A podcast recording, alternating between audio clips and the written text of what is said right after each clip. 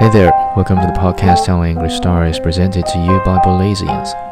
这里呢是我的个人英语专辑，主要朗诵名着为主的各式经典文学作品。晚间九点不时更新，有兴趣也可关注我的个人主页，会保持每日更新。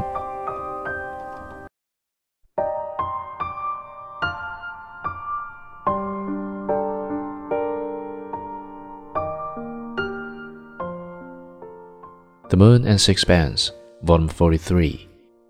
Here lies the unreality of fiction. For a man, as a rule, love is but an episode which takes its place among the other affairs of the day, and the emphasis laid on it in novels gives it an importance which is untrue to life. There are a few men to whom it is the most important thing in the world, and they are not very interesting ones. Even women with whom the subject is of paramount interest have a contempt for them. They are flattered and excited by them, but have an uneasy feeling that they are poor creatures.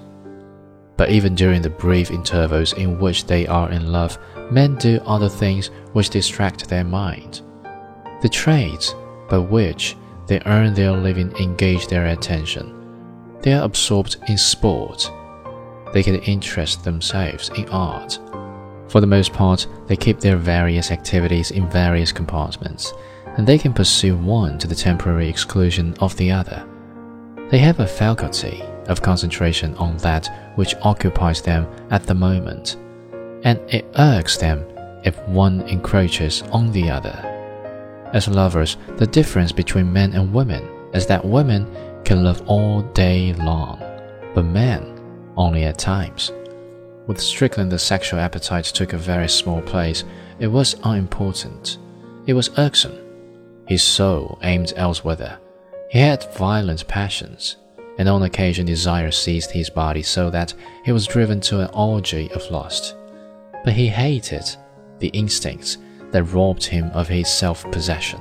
I think even he hated the inevitable partner in his debauchery when he had regained command over himself, he shuddered at the sight of the woman he had enjoyed. His thoughts floated then certainly in the imprint, and he felt towards her the horror that perhaps the painted butterfly hovering about the flowers feels to the filthy chrysalis from which it has triumphantly emerged.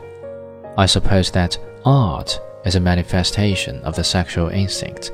It is the same emotion which is excited in the human heart by the sight of a lovely woman, the Bay of Naples under the yellow moon, and the entombment of Titian. It is possible that Strickland hated the normal release of sex because it seemed to him brutal by comparison with the satisfaction of artistic creation. It seems strange even to myself.